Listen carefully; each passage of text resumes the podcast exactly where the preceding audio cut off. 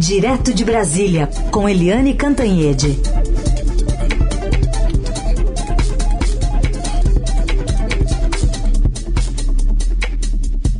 Oi, Eliane, bom dia. Bom dia, Heisen, Carolina, ouvintes. Bom dia, Eliane, bem-vinda. Previsão é que o presidente Bolsonaro chegue a Los Angeles, nos Estados Unidos, até às 11 horas da manhã, onde ele vai participar dessa cúpula das Américas. Ontem, antes de embarcar, transmitiu o cargo ao presidente do Senado, Rodrigo Pacheco. Conta pra gente de prática que pode sair dessa reunião. Pois é, o presidente Jair Bolsonaro não queria ir para Los Angeles, para o encontro da cúpula, nem o encontro bilateral do presidente Joe Biden, mas o Joe Biden enviou um assessor do Departamento de Estado para conversar pessoalmente com o presidente Bolsonaro no Brasil, ou seja, abriu o tapete vermelho e o presidente Bolsonaro decidiu ir. Mas avisou, né? Olha, desdenhou que não queria ir, que foi, tá bom, e ele continua seguidamente insistindo na tese de que a eleição norte-americana pode ter sido fraudada contra o Donald Trump, que era aliado dele, e a favor do Joe Biden, com quem as relações não são nada boas. Ou seja, não é uma posição diplomática, não é uma posição elegante. O presidente brasileiro sair do Brasil aqui, né, de véspera, já avisando é, que vai chegar lá de maus bofes. Né? A própria embaixada dos Estados Unidos aqui em Brasília fez uma nota curta respondendo o presidente do Brasil e dizendo que uh, as eleições americanas são eleições democráticas, seguras, confiáveis e que, uh, enfim, é um exemplo para o mundo. Foi uma nota curta dizendo, olha, não vem que não tem, mais ou menos isso. Ou seja, o presidente brasileiro, em vez de criar um clima bom, para esse primeiro encontro com Biden, para a participação na Cúpula das Américas, ele foi criando um clima ruim. Agora, há muitos temas é, em debate. Temas que são de programas que já vêm de muito tempo na área de defesa, na área de agricultura, é, vários, vários acordos de cooperação em diferentes áreas. Isso é assim. Os presidentes podem se indispor, como a presidente Dilma, por exemplo, eh, se indispôs com o presidente Obama quando descobrimos todos que a NSA, a Agência de Espionagem Americana, espionava a presidente brasileira, a Petrobras brasileira, etc. Então você tem, pode ter atritos, mal-estar é, entre os presidentes, né, entre os mandatários, mas a burocracia dos dois países nos ministérios e particularmente no Itamaraty, no Departamento de Estado, isso continua funcionando, funcionando é, por baixo dos panos. O problema é que quando você tem decisão política por cima, as coisas andam mais fáceis. E aí é preciso saber como vai ser esse encontro, né? Com que humor o Bolsonaro e o Biden vão se encontrar. Eu acho que a gente vai saber isso mais pelas fotos do que pelo conteúdo. Agora, o presidente brasileiro chega nos Estados Unidos numa hora desconfortável para ele porque toda vez que lhe forem lhe fazer perguntas, tanto na cúpula, quanto na conversa com Biden, quanto nas entrevistas à imprensa, né, ele estará acuado é, contra a parede, porque ele vai ter que falar principalmente sobre o desaparecimento da, do jornalista inglês Don Phillips, do indigenista brasileiro é, Bruno Araújo Pereira. Ele vai ter que falar sobre a fome que saiu de 9% é, por cento da população brasileira em 2020 para 15% da população em 2022, num total de 33 milhões de brasileiros em situação de fome. E ele vai ter que explicar algumas outras coisinhas. Por exemplo, a relação dele com o Supremo Tribunal Federal, com a mídia e, portanto, com a democracia. presidente Bolsonaro, nesta semana, foi condenado a uma multa de 100 mil reais por danos morais coletivos a jornalistas, principalmente jornalistas mulheres. E por trás de tudo isso existe a questão da Amazônia, que é uma questão muito cara ao Biden. Biden sempre se especializou nessa área de meio ambiente, de é, sustentabilidade, né? É, da questão climática. E o presidente Bolsonaro, todos nós sabemos e vivemos, né? É, ele não dá a menor importância para isso, ele acha que negócio de sustentabilidade é só atravancar o desenvolvimento. E a Amazônia está entregue a criminosos, né? pescadores criminosos, é, devastadores da Amazônia é, e também os contrabandistas de madeira. Lembrando que a, a, última grande denúncia nessa área de contrabando de madeira nobre brasileira foi feita exatamente pelos Estados Unidos. Tudo isso, tudo isso vai estar na pauta, mas eu tenho a impressão que o Bolsonaro vai focar mais no acordo de cooperação na área de armamento, de defesa, né, que é o que ele mais gosta, né? Vamos ver, vamos ficar de olho. A conferir então para a gente falar amanhã sobre esse assunto mas o presidente deixou para trás um clima de apreensão, ele mesmo, né? Você estava falando ele, ele subiu o tom muito nessa semana, na, nos ataques, na, na relação ruim com o Supremo Tribunal Federal, e está preocupando até aliados dele com isso, né, Helene? Com certeza, né? Ontem eu tentei ser é, cautelosa ao falar das frases do presidente Bolsonaro, é, tentando é, sabe, não jogar mais lenha na fogueira, mas é impossível, porque com todo mundo que você conversa em Brasília, seja de que área for, do Congresso, é, do Judiciário, se você conversa com o governador, está todo mundo muito apreensivo. O presidente Bolsonaro, é, numa, enfim, numa solenidade que era a solenidade do Brasil vivo, vida, fraternidade, o presidente aos berros, né, acusando o, o ministro Luiz Edson Fachin de estupro da democracia, né? Depois, ao, depois de falar dos ministros do Supremo e do próprio Fachin, ele dá um grito: canalhas, venham para cima de mim se forem homens, né? Ameaçando novamente, como aquele fatídico 7 de setembro, de não acatar ordem judicial isso tudo é gravíssimo, sabe? E é aquela história do presidente se comparar ao Fernando Francischini, o homem que foi o primeiro né, é, parlamentar caçado pelo TSE por fazer fake news, é, jogando descrédito sobre as eleições, sobre as urnas eletrônicas, sobre o processo eleitoral brasileiro. E o presidente disse, ah, esse Francisquini falou tudo o que eu falo que, que ele quis dizer com isso? Se o Francisquini foi caçado, ele também pode ser caçado, pode ser julgado, processado e caçado. Aliás, ele só tem tido uma, uma armadura muito forte porque o Procurador-Geral da República, o Rodrigo, o Augusto Aras, é, tem sido sempre muito camarada e muito a favor do Bolsonaro. E lá na Câmara, o presidente da Câmara, Arthur Maia, é aliado do presidente Bolsonaro e fecha os olhos, fecha os ouvidos e fecha a boca, principalmente, para os descalabros que o presidente fala contra a democracia.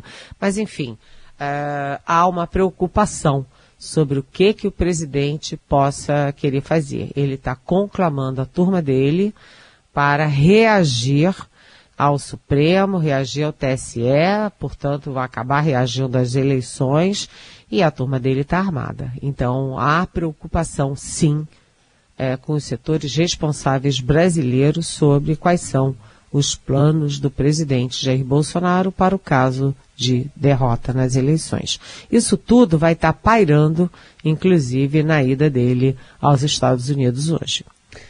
Eliane, até que ponto é, o Centrão continua embarcado com o governo levando em conta essas pesquisas, né, que estão apontando que pelo menos o presidente não está fazendo chegar a mensagem que gostaria ao brasileiro, muito preocupado com a economia Enfim, a, até que ponto essa pressão deve seguir é, lá em cima com bastante apoio?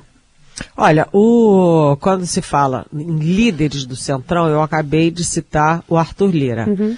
O Arthur Lira uh, não ataca o presidente Jair Bolsonaro, mas vamos registrar que ele também não tem entrado na defesa. Ele não botou uma armadura para ir para a linha de defesa do presidente Bolsonaro. Ele está quieto, né?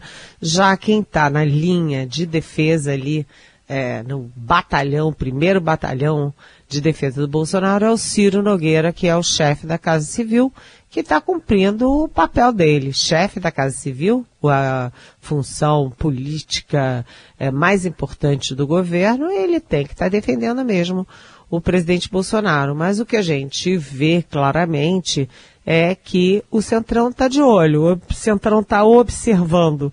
E o Centrão já esteve com o ex-presidente Fernando Henrique, com o ex-presidente Lula, até com a ex-presidente Dilma Rousseff, com o, o Michel Temer, é, e está com o Bolsonaro, mas ele tem um faro danado, centrão, para saber para onde os ventos estão indo. Você não apura os ventos com faro, mas enfim, ele sente para onde os ventos estão indo. E eles estão vendo todos né, o, é, o que, que as pesquisas estão dizendo, né? O pessoal do PT tem certeza de que o Lula vai ganhar no primeiro turno. Eu não tenho certeza nenhuma, muito menos essa. Mas o Centrão está observando as pesquisas, está conversando e olha, não teria nenhuma dificuldade em pular do barco. Só que tem o Centrão, o Centrão, o Centrão e o Centrão. porque isso depende muito das articulações estaduais. Por exemplo, lá no Nordeste, né, o Nordeste é fortemente petista, uh, o Centrão não, não vai ficar pendurado no Bolsonaro para um abraço de afogados. Então, é bom a gente ver o que está acontecendo nos bastidores. Antes de seguir aqui na política, só um registro de que a inflação agora do mês de maio acabou de sair, divulgada pelo IBGE, a oficial, o IPCA, e ficou em 0,47%, deu uma desacelerada, porque no mês anterior tinha sido de 1,06%, mas no, no ano ainda está num índice elevado. O que, que é isso que os economistas acabam contando?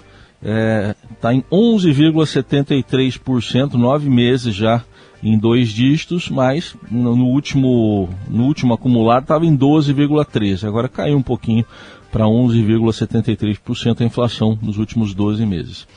Mas voltando aqui, Eliane, hoje deve ser anunciada finalmente a definição do PSDB de apoiar Simone Tebet?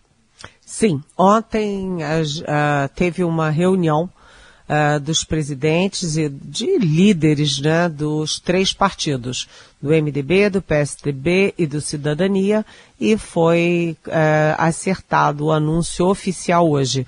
O PSDB está na, é, apoiando a candidatura de Simone Tebet à presidência da República como candidata é, da terceira via.